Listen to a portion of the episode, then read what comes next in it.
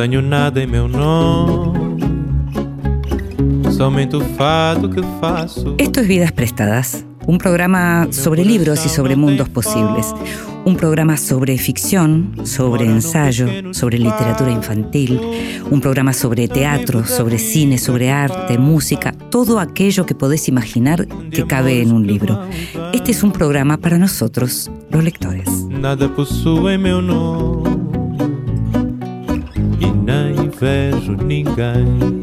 Y a nosotros, los lectores, aquellos que nos gusta leer en silencio, que nos gusta estar a solas para dedicarnos a la lectura, también nos gusta que nos lean en voz alta. Esta vez le pedimos al actor Jean-Pierre Noer que lo hiciera. En voz alta, cuentos breves, poesías, lecturas para compartir. Golpearon a la puerta y el gran Félix, que había estado toda la tarde sentado en la oscuridad de la pieza del hotel, amacándose desesperada y lentamente en la silla mecedora, saltó casi al oír los golpes y prendió la lamparilla que colgaba del techo, manoteando luego atropelladamente sus anchos tiradores, mientras miraba los manchones del empapelado floreado de la pieza que destilaba una sucia humedad que le dio vagas ganas de llorar miró los cajones vacíos, amontonados hasta el techo, y su cama debajo de la pileta donde se habían lavado por las mañanas, y miró el hueco blanquecino que había dejado en el piso la cama de ella, que había muerto la semana pasada, y volvió a saber que a la cama de ella se la habían llevado ayer, y que estaba solo en el mundo, que la lluvia caía suavemente sobre la avenida de viejos hoteles de cúpulas negras, como ese donde estaba. Y tuvo ganas de llorar. Comienzo de Tristezas de la pieza de hotel. Cuento de Germán Rosenmacher.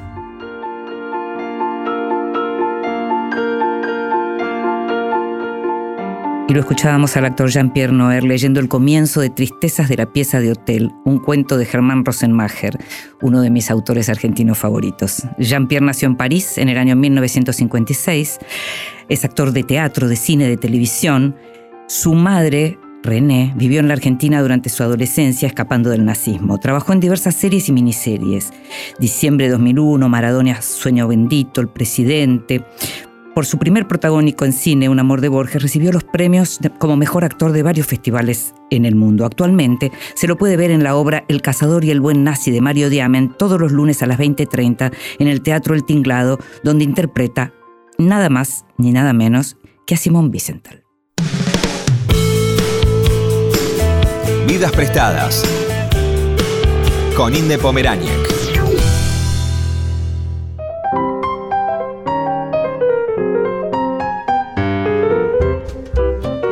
María José Navia nació en Santiago de Chile en el año 1982. Es magíster en Humanidades y Pensamiento Social por la Universidad de Nueva York y doctora en Literatura y Estudios Culturales por la Universidad de Georgetown. Es autora de Sant, Instrucciones para ser feliz, Lugar, Una música futura y todo lo que aprendimos de las películas, libro finalista del Premio Rivera del Duero y publicado por Páginas de Espuma, que próximamente se conseguirá en la Argentina. La novela Kintsugi fue publicada en Chile en el año 2018 y recientemente publicada en Argentina por la editorial Concreto. Digo que es una novela, pero es algo más complejo que eso a la hora de pensar en un género.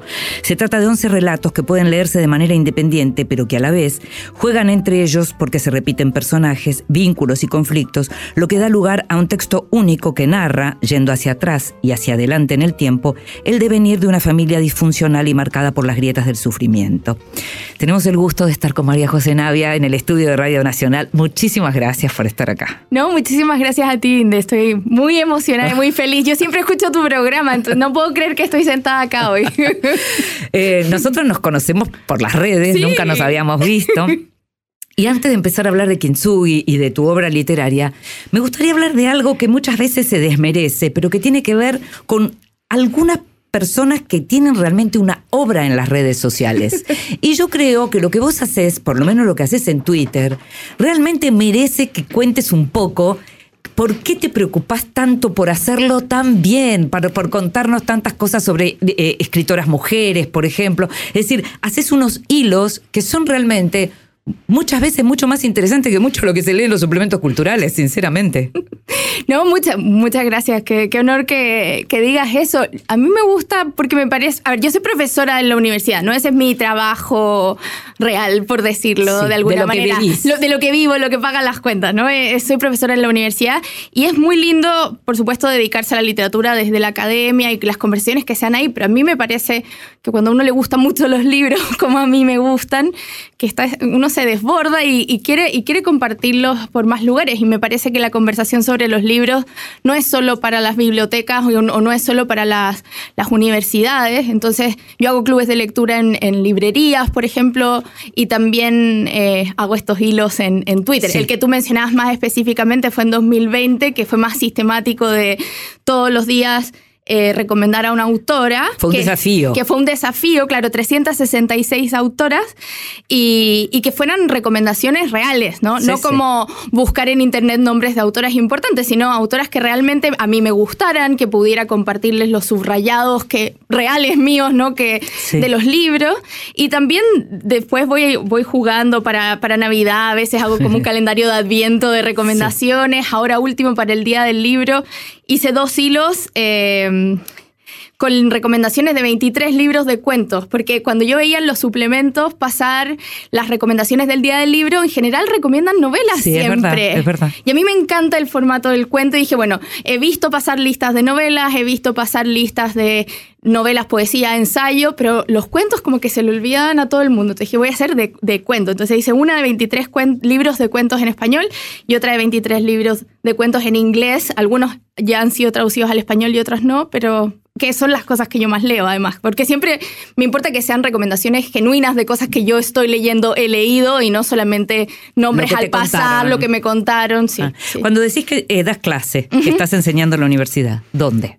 En la Universidad Católica, en Chile. sí. Estás en Chile en este En- momento. Sí, estoy en Chile en este desde el 2016. Sí. eh, estoy en Chile, soy chilena, digamos, Sí, regresé después de haber estudiado en Estados. Unidos y hago clases de literatura, más de literatura inglesa que literatura hispánica además. Entonces suelo leer más en inglés. ¿Inglesa o en inglés? Ambas. Ok. dos. O sea, so- es literatura inglesa y además las clases se imparten Por eso, en inglés. Pero no norteamericana. Eh, no, en idioma inglés. O sea, Ah, eh, hago, clases, claro, de si hago de cuento corto, son cuentos de norteamericanos, pero también de Canadá. O sea, bueno, Norteamérica cabe Canadá, pero Sí, también sí, Nueva sí. Zelanda, Australia, Inglaterra, en idioma Commonwealth. inglés. Sí, claro. Em, una cosa que me, que me gusta de Kintsugi, eh, para ya hablar de, de esta novela eh, eh, hecha, eh, claro, pa- para que ya seguimos con los cuentos. Una de las cosas que me gusta es que no traté de pensar tradición latinoamericana para este libro, pero me parece que la encuentro más en cierta tradición estadounidense. Sí, Es así, ¿no? es así. Sí, o sea, eh, existe, yo siento en la tradición del cuento en español también hay algunos libros que sí juegan con algunas conexiones o personajes que se repiten. Para mí una de, de mis, de mis grandes referentes literarios en español es Rodrigo Fresán Sí. y él juega con, o sea, es un gran maestro de jugar con estas re- Sí. repeticiones de personajes Sí. que, que saltan no solo de relato en relato, sino que también de libro en libro. Él retoma personajes, eh, referencias, ¿no? En, en todas sus novelas, en todos sus libros de cuentos. Y no sé, en Historia Argentina, en La velocidad de las cosas, hay un juego un poco ahí. Bueno, justamente Rodrigo es muy lector de, también de la narrativa Ah, norteamericana. Sí, ¿no? además, eh, es como- es- tiene también ese- esa misma Ah. radiación, así que por eso Mm, mm. yo creo que, que- que- que es tan importante para mí. Y, y por otra parte, sí se ve mucho en la tradición en inglés este juego con, con, eh, cuentos conectados, ¿cierto? Linked stories, les Sí. dicen en inglés, ¿no? Y, y hay muchos, y de hecho cuando yo escribí Kintsugi, yo tengo una parte mía de mi proceso creativo que es bien... eh, eh, instintiva y voy a- empiezo un relato y después sigue otro, o sea, no armo un plan, no hago fichas de qué va en cap- tal capítulo y qué en otro, pero luego cuando ya eh, eh, tengo el manuscrito sí me pongo muy maniática y empiezo a estudiar un poco lo que quiero hacer. Entonces, A ver, cómo, deténgete un poquito ahí, que me Sí, yo creo que ahí viene mi cabeza de, de- de- de profesora o de estudiosa, Sí. de fascinada por la literatura, entonces yo digo que estudio la pirueta que quiero hacer, como si, si fuera, ¿no? Como voy a hacer un salto con patines o qué sé yo, y practico, entonces lo que hago, me leo algunos libros que de alguna forma creo creo yo que, hay, que hicieron lo que yo quiero hacer, ¿no? Entonces, en el caso de Kintsugi, tengo tres muy específicos, los tres en inglés. Uno es Olive Kitteridge, de Elizabeth Strout. Está Olive Again, que la tradujeron como Luz de Febrero. Entonces, bueno, y después también eh, Elizabeth Strout sigue con su otra saga de Lucy Barton, hasta que ahora se unen un poquito en Lucy by the Sea, que es el último. Entonces, ella también es otra figura muy importante para mí, pero sobre todo Olive Kitteridge lo releí muchas veces cuando escribía Kintsugi, un poco viendo cómo hace ella los saltos en el tiempo, cómo junta, va uniendo a los personajes. Después la otra es, eh, en inglés se llama A Visit from the Goon Squad de Jennifer Egan, que se tradujo como la eh, El tiempo es un canalla y lo publicó eh, Editorial Minúscula. Y también es esta novela en cuentos que va saltando distintos personajes. Y por último, uno de que se llama Fight No More de Lidia Millet, que ese no ha sido traducido al español. Mucha gente debe saber lo que es el kintsugi como técnica, pero estaría, no estaría de más que recordemos y, por qué elegiste ese nombre. Sí, bueno, kintsugi es una técnica de restauración japonesa que lo que hace es, si se, si se rompe, no sé, una vasija, en vez de pegarlo con un pegamento transparente para que nadie se dé cuenta ¿no? y hacer como que nada pasó, todo lo contrario, se resaltan esas grietas con, un pegamento que tiene polvillo de, oro. ¿no? Entonces, un poco la filosofía detrás, indicando que las heridas, las grietas, las fallas incluso forman parte de la belleza de, un objeto, de una persona, de su historia. ¿no? Entonces, cuando yo estaba armando mi libro, claro, estaba esta idea del, del kintsugi, no solo la forma, ¿no? una novela contada en pedazos, ¿no? contada en cuentos, que, funcionan, no sé si todos, pero, pero muchos funcionan independientemente. Hmm. Y de hecho yo, o sea, algunos de estos cuentos salían en mi libro anterior, que era de cuentos, ¿no? Pero hmm. me pasó que quise seguir explorándolos y por eso escribí Kinsui. Entonces está, está eso, la novela escrita en cuentos y a la vez son personajes rotos eh, eh, y, que se remarcan un poco esa, esas heridas, esas buenas o malas decisiones. Entonces eh, era parte del, contenido, del fondo y la forma, en la idea del kintsugi para mí. Pero sin que apareciera nunca la palabra kintsugi en el texto mismo, no, no, está, claro, no está.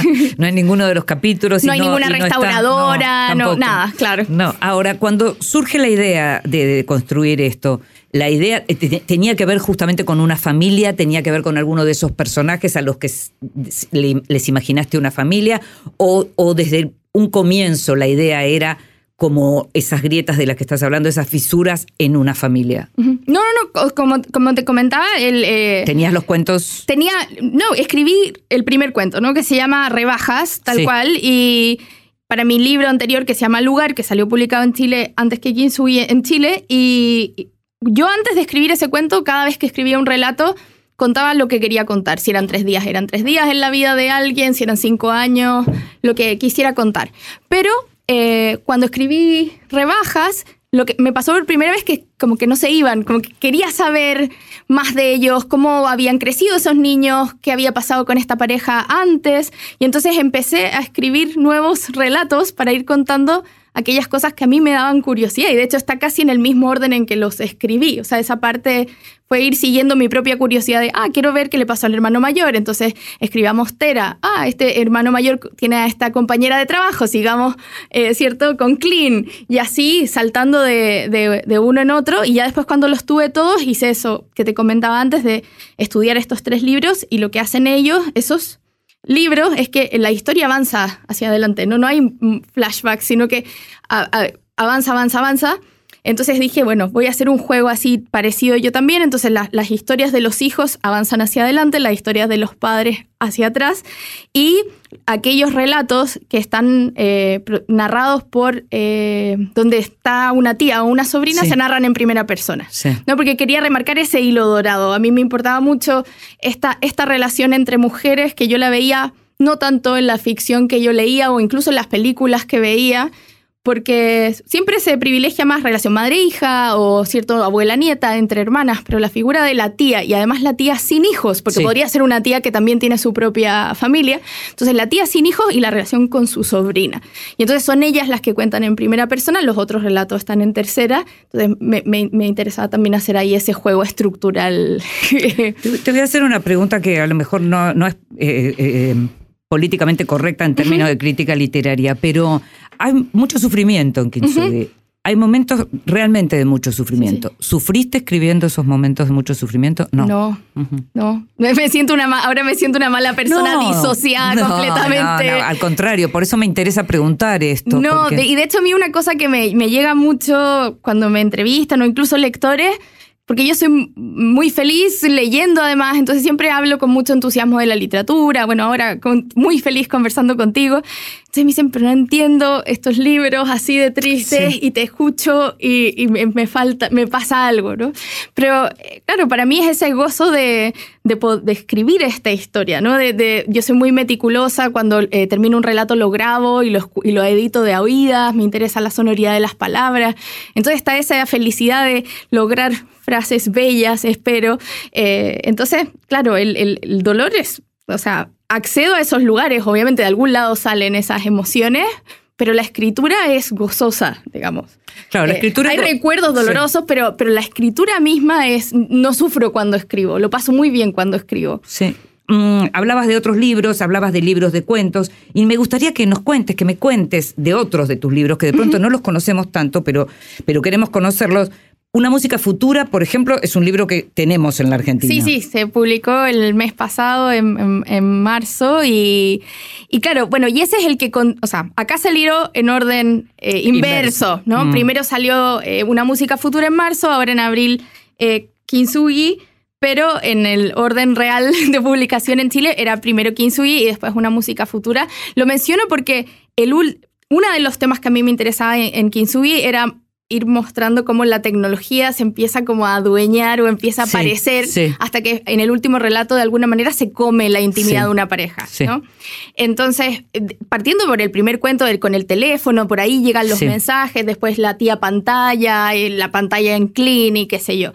Y entonces termina ese, ese último relato en que la, la- la tecnología de alguna manera se come la, la intimidad o, se, o aparece muy poderosamente.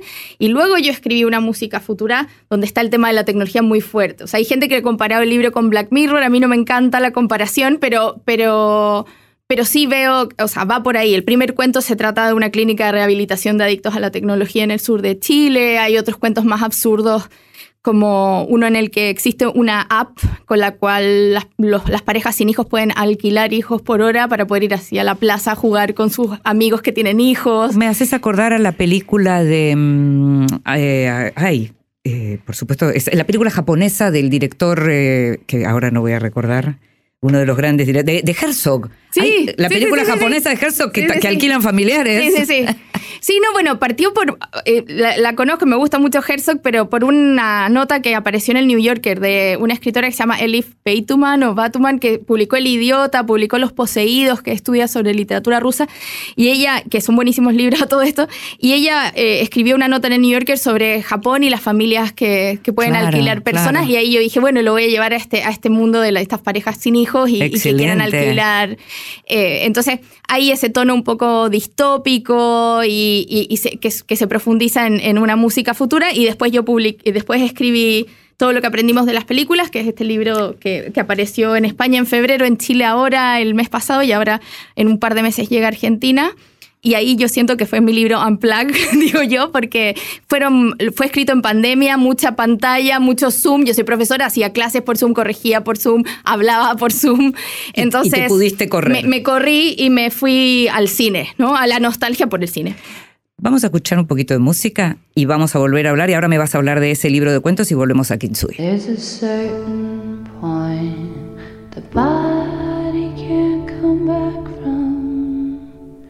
In one year, we've learned the turn of the mouth, the depth that the chest cavity takes. Chucky was there for three out of three. I was there for the third, cause I couldn't be there for the one who was closest to me. But I can't say I run when things get hard. It's just that I don't trust myself with my heart. But I've had to let it break a little more Cause They say that's what it's for. That's how the light shines in. That's how the light shines in. That's how the light gets in.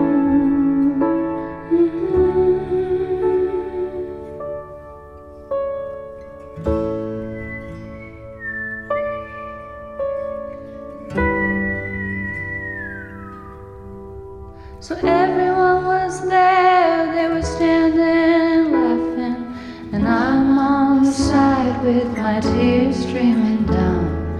There's something about the clutch of the wrist.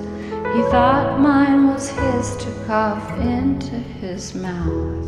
We've only got ours.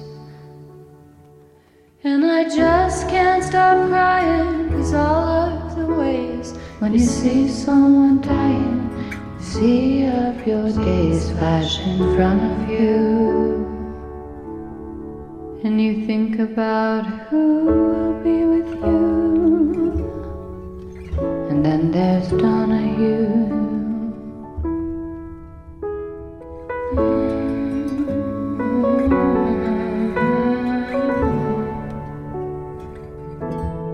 Esta es Lana del Rey, Kintsugi. Daddy,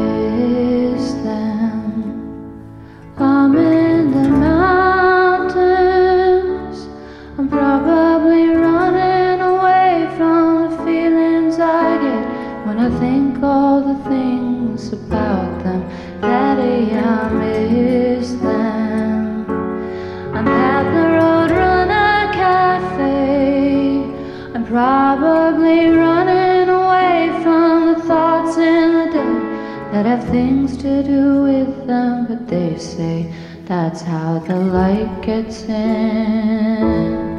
That's how the light gets in.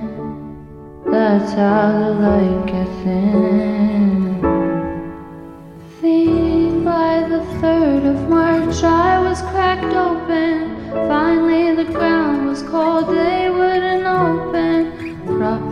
Sunlight of the spirit to pour into me. There's a name for it in Japanese, it's kintsugi. Bienvenidos, libros recién salidos del horno que prometen grandes momentos.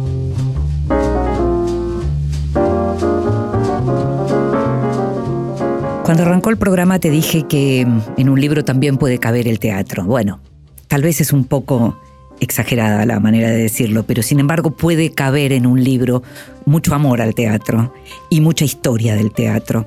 Eh, hay un libro que acaba de llegar que eh, fue publicado por Ediciones Documenta, Escénicas, en este caso es la colección, un, eh, una editorial que se ocupa de los libros, de los contenidos y de las formas de una manera muy especial. El libro se llama Diccionario Utópico de Teatros y fue coordinado por Andrés Gallina, Oria Pupo y Alejandro Tantanián, son los compiladores, que recurrieron en plena pandemia, en la oscuridad de la pandemia, cuando el teatro no podía levantar el telón, eh, recurrieron a varios artistas para que pensaran distintas cuestiones vinculadas al mundo del teatro y por eso se llama así Diccionario Utópico de Teatros. Tiene una forma particular de diccionario, eh, eh, efectivamente son términos que tienen que ver con, este, hay un glosario, como te digo, la estética del libro es realmente preciosa y tenés nombres como el de Carlos Gamerro, Emanuel Taub, Rodrigo García, Graciela Galán, eh, Susana Pampín. eh, eh, estoy mirando distintos nombres que aparecen y que fueron convocados para escribir sobre determinados temas. Teatro antiguo, teatro kitsch, teatro lento, teatro utópico, por ejemplo, Santiago Loza. Bueno, a todos aquellos que les gusta el teatro, a todos aquellos que aman hacer teatro o ver teatro, Diccionario Utópico de Teatros coordinado por Gallina, Pupo y Tantanián es un libro absolutamente recomendable. Como es recomendable, por supuesto, el señor peludo de May Sarton, la autora de Anhelo de Raíces, esa escritora que tanto tiempo después de su muerte empezamos como a recuperar eh, esa forma de la escritura. El señor peludo, por supuesto, tiene que ver con, con un gato. Lo publicó Gallonero, es uno de los libros conocidos de ella y para todos los que saben lo que es el amor por una mascota, naturalmente el señor peludo es, como dirían en los bares número puesto. Fat City, publicado por Chai, editora, con un prólogo precioso de Mauro Libertela, la única novela que escribió Leonard Gardner, em, que nació en Stockton, en California, y que escribe sobre Stockton, California, y que cuenta historias de eh, boxeadores de distintas edades, eh, pero no es, como dice Mauro, una novela de boxeadores, sino que es una novela sobre la vida de unas personas y en todo caso es una novela sobre también la construcción de los hombres, cómo se construye un hombre, qué es un hombre. Fat City fue llevada en su momento al cine por John Huston en una película que para muchos es una, una de las grandes películas de, de este director. Y en la novela Fat City fue publicada originalmente en 1969. La traducción para Chai la hizo Juan Nadalini.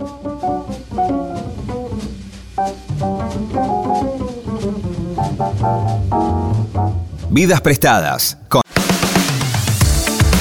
Continuamos en Vidas prestadas.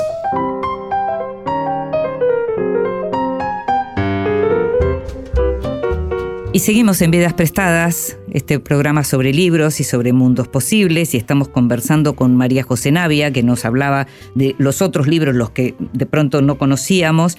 Eh, y, y entre mis manos tengo también un libro para chicos. Escribís para chicos también. Escribí ese libro para chicos. El Yo mapa to- secreto de las el cosas. mapa secreto de las cosas. Sí, lo escribí porque, mm, de nuevo, mi parte intuitiva que no planifico mucho, un día se me ocurrió esta historia y dije, bueno, la voy a escribir porque no, no se me iba de la cabeza y la, la armé y, y- y le interesó a esta editorial infantil. Lo- lo di- yo no hice los dibujos, es una novela ilustrada, la Por ilustró Fabián Rivas. Rivas, que quedó hermosa y se ganó la medalla Colibrí eh, IBI Chile, que es un premio eh, a la mejor ficción infantil el 2021, así que muy sorprendida y no me, no me, no me siento como decir escribo para chicos porque solamente tengo este libro, pero esa puerta tampoco está cerrada. Bueno, pero escribo también para escribo chicos también se puede. para escribo también para Claro, chicos, sí. Claro. Sí, sí. Y hablábamos de todo lo que aprendimos de las películas.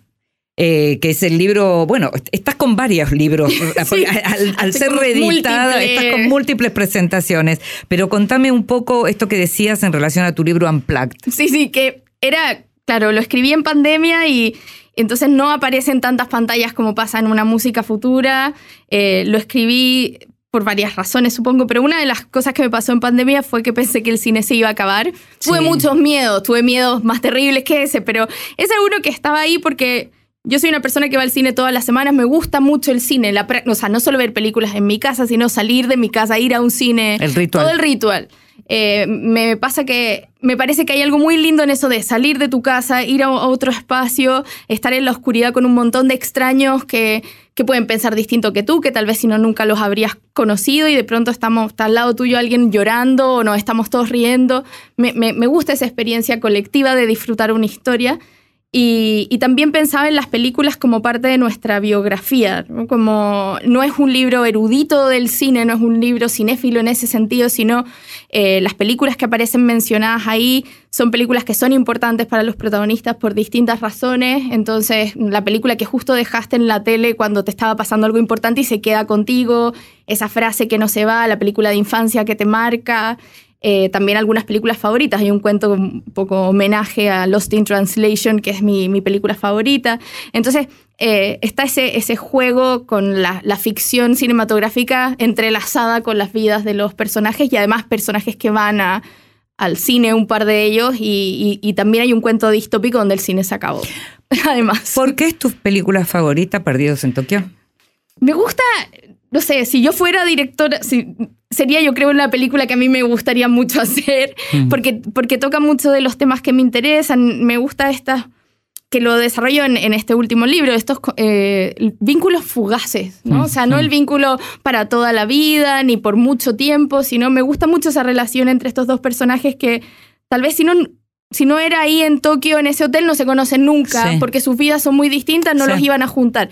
Entonces, dos personajes que están como extranjeros en esta otra, en esta ciudad donde no hablan el idioma, además, entonces está eso, y, y- y- y se genera este vínculo que en mi cabeza era muy difuso, ¿no? No era necesariamente relación padre-hija, no era necesariamente una relación romántica, eh, era más ambiguo.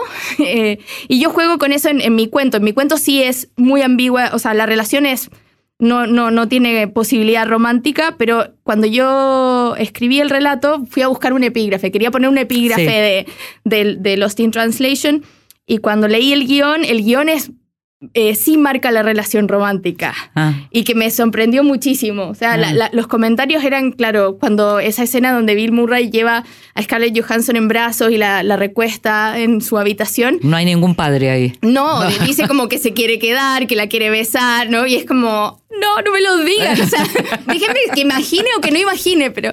E incluso, y aquí fue donde a mí me rompió el corazón, pero esto no lo voy a revelar en la, en la radio. eh, el final sale lo que le dice. ¿no? Que para mí era como el gran misterio. Ah, viste que hay, sí, sí, pero mucha especulación con Sí, respecto a qué le te- dice. y yo también. Y de hecho, tengo un cuento antiguo de hace un par de libros atrás en el que la- el personaje principal está obsesionado de que Bill Murray le dice las instrucciones para ser feliz a la chica. Como que ahí está el mensaje Subliminal. sub- claro, perfecto del universo.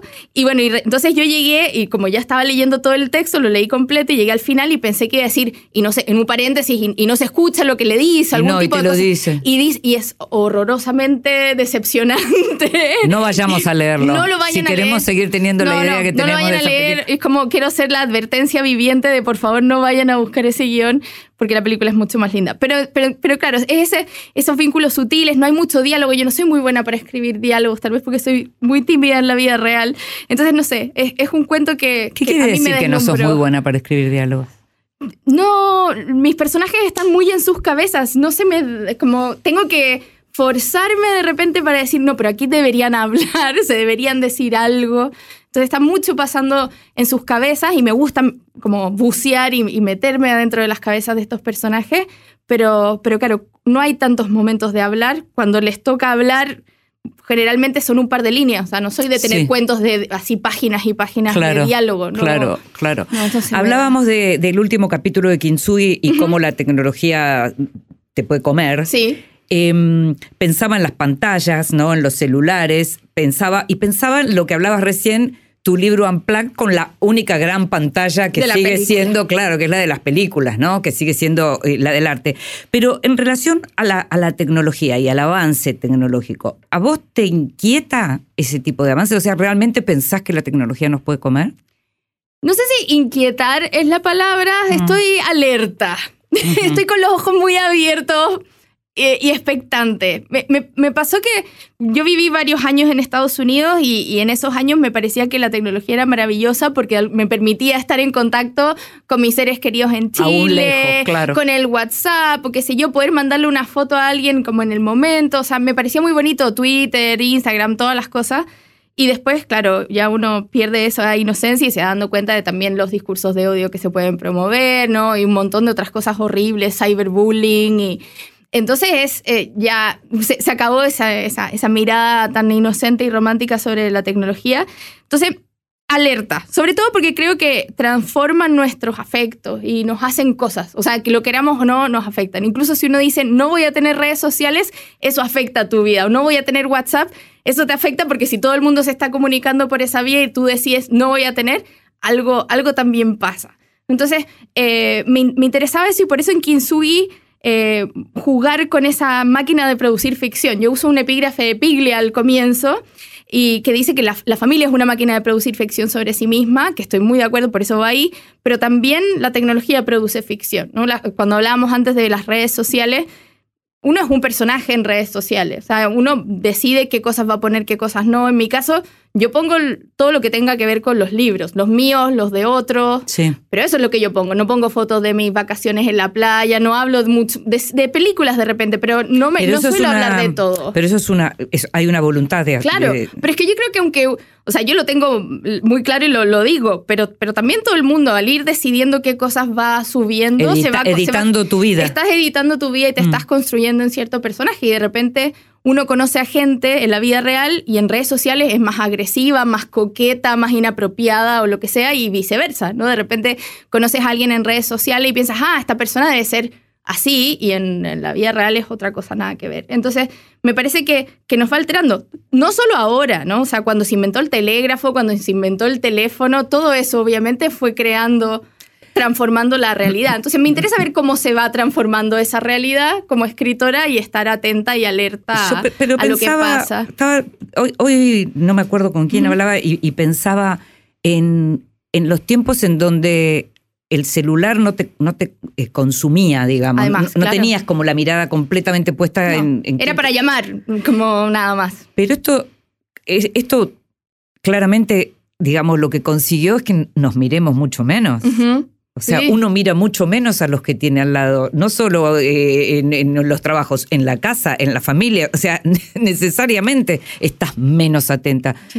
Muy bueno eso. No, no. No va a ser. No, no, yo creo que no, pero también, o sea, voy a, voy a- estoy siendo como abogado del diablo de la tecnología, no, pero, pero también nos hace prestar atención a otras cosas. Yo creo que trato de, de rescatar lo bonito, o sea, creo que se pueden generar tipos de comunidades, todo esto, ya un club de lectura Sí. online y de repente tengo, de a, tres- modo no existiría. tengo a 300 Mm. personas en distintas partes del mundo y estamos todos comentando Pedro Páramo, no sé, me, Ah, que me parece sí, muy bonito. supuesto. Entonces creo que permite también cierta comunidad, ciertos vínculos eh, y también, no sé, yo no soy mucho de hacerlo, pero gente que le saca fotografías a cosas cotidianas, ¿no? A veces, ¿no? Como al plato de comida. No soy muy, yo tampoco de sacarle foto a la comida, pero al plato de comida. Fijarse en cosas que tal vez si no, no te fijas y vas guardando pedacitos de la realidad. Entonces me... A mí me, me fascina a veces mirar los perfiles de Instagram o de Twitter como si estuviera leyendo un cuento sobre esa persona, ¿no? ¿Qué me está mostrando? ¿Qué me está contando? ¿Qué temas le obsesionan? Mm. Eh, es, es interesante ver esa construcción de personaje que hace todo el mundo, sean escritores o no. Ahora, pero vos viste que del, del mismo modo siempre hay gente que se queda fuera de la conversación, porque antes de las redes estaban los tímidos que no se animaban en todo caso a tratar, Claro.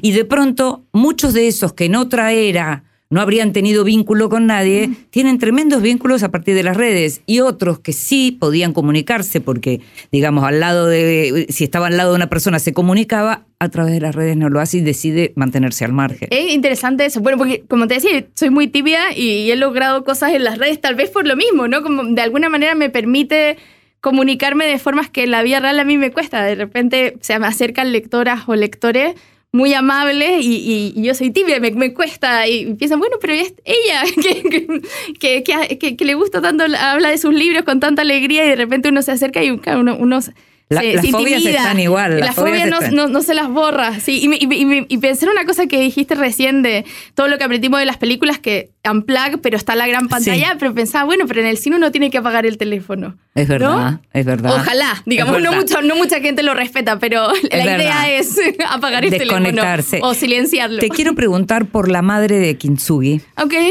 porque es un personaje, digamos, eh, que, mm, por, por cosas para no spoilear, eh, es, es la más influyente finalmente en, lo- en la vida de los hijos, necesariamente.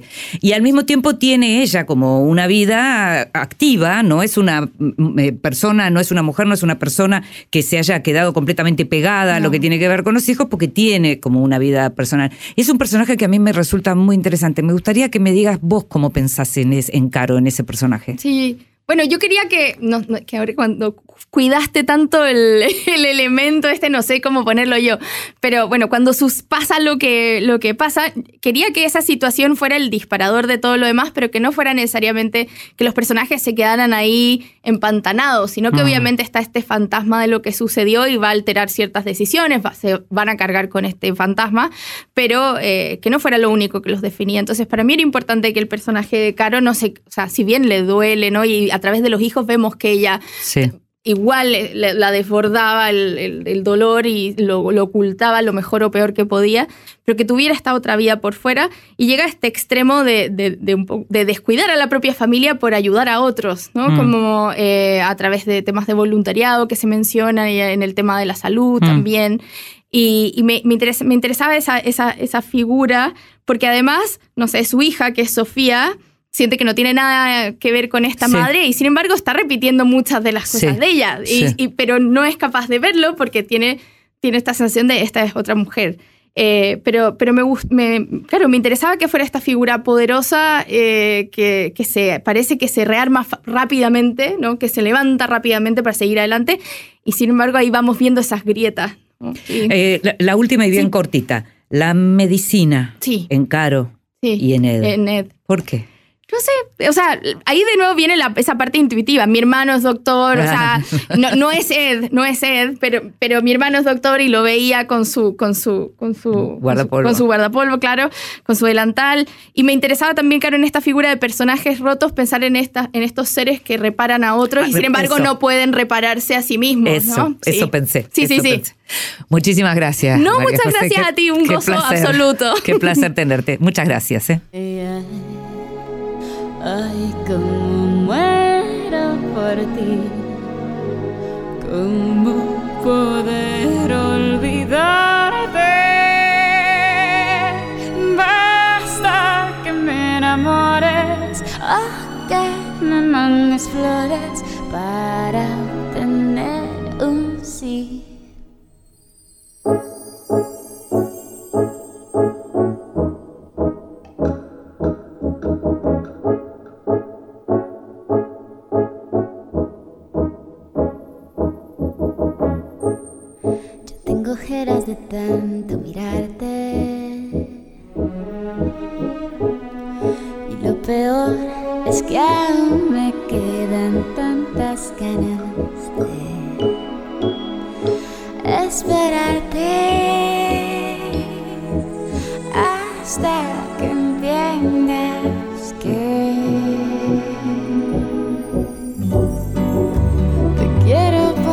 Eres claro, claro, claro, como la planta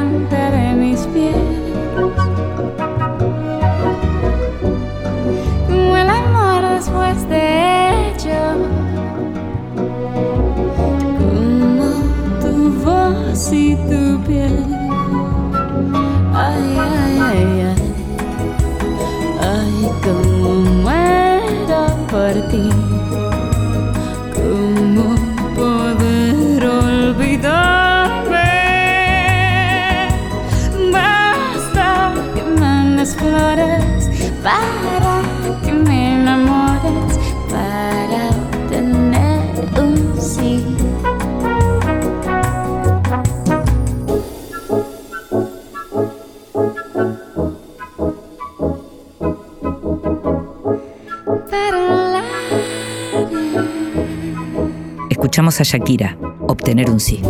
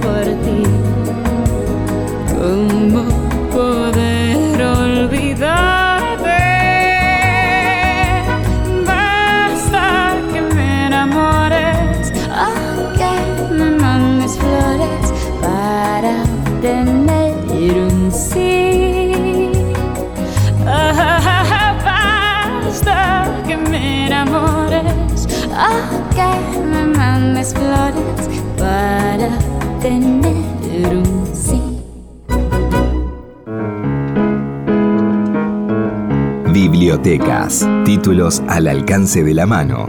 Ahí, en los estantes donde reposan nuestros libros. Hola, soy Mariano Peirú, soy escritor y traductor y paso ahora unos días por Buenos Aires para participar en la Feria del Libro, en el Festival de Poesía. Sobre la biblioteca, no tengo la sensación de tener una biblioteca, sino libros sueltos. Hay estanterías con libros, claro, pero no me parece que haya una suma de todos ellos que constituya una unidad superior, por decirlo así, ¿no? No lo imagino de ese modo, al menos.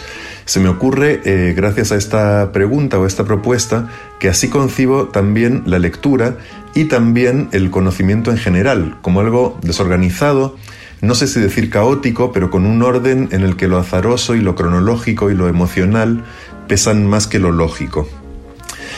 Bueno, y en vez de hablar de dos libros de mi biblioteca, prefiero que hablen ellos por sí mismos.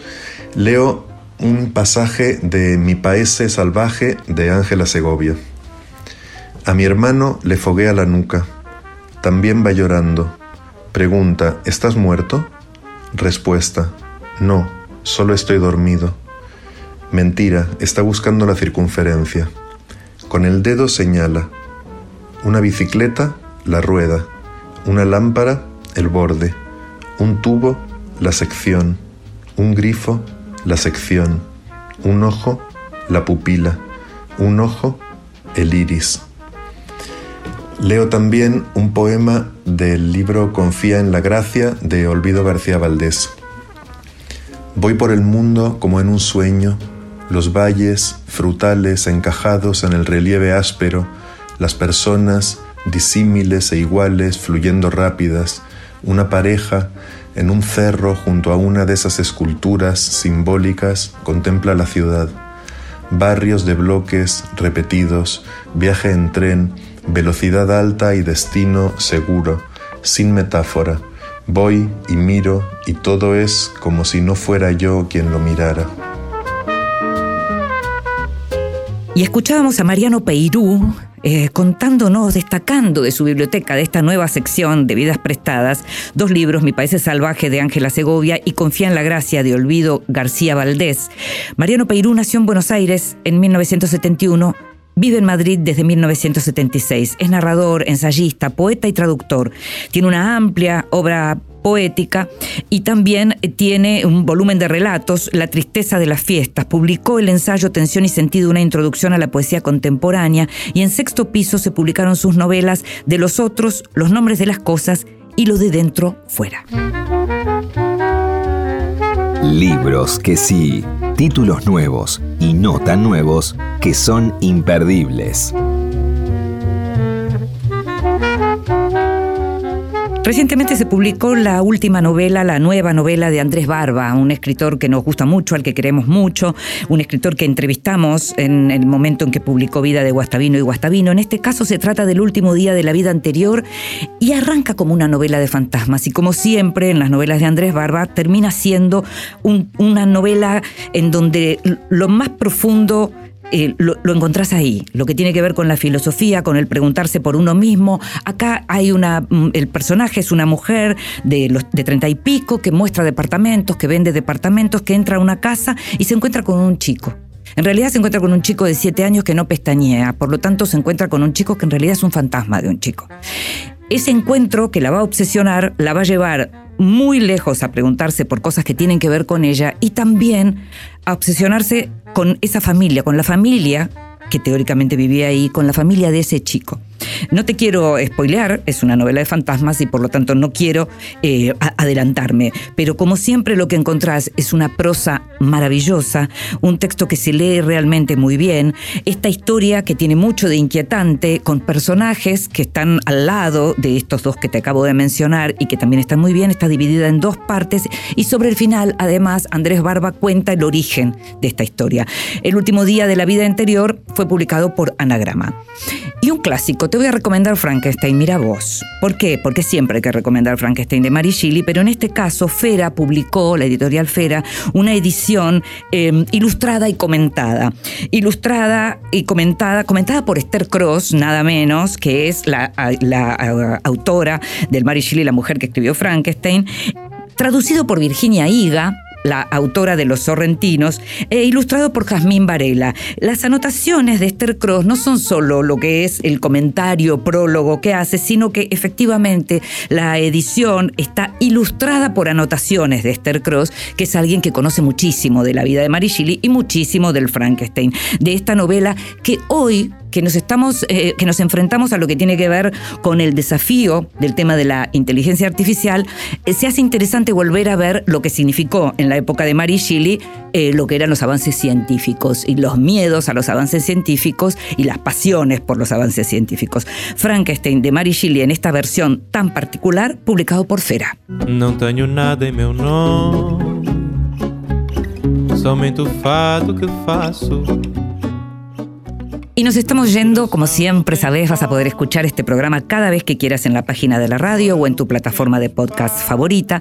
En la operación técnica estuvo Ezequiel Sánchez, en la edición Leo Sangari, en la producción consiguiendo todo y mucho más en esta quinta temporada Gustavo Kogan. Me llamo Inde Pomeraniec, me encantó hacer este programa para vos. Nos estamos escuchando. Chao.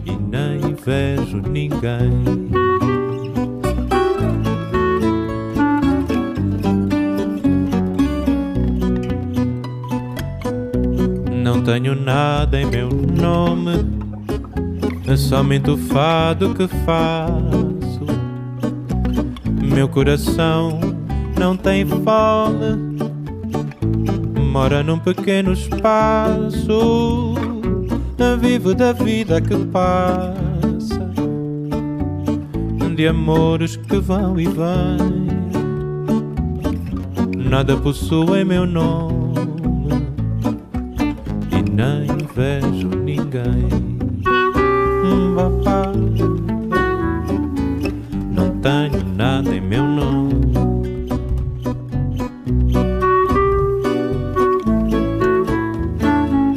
Não tenho nada em meu nome.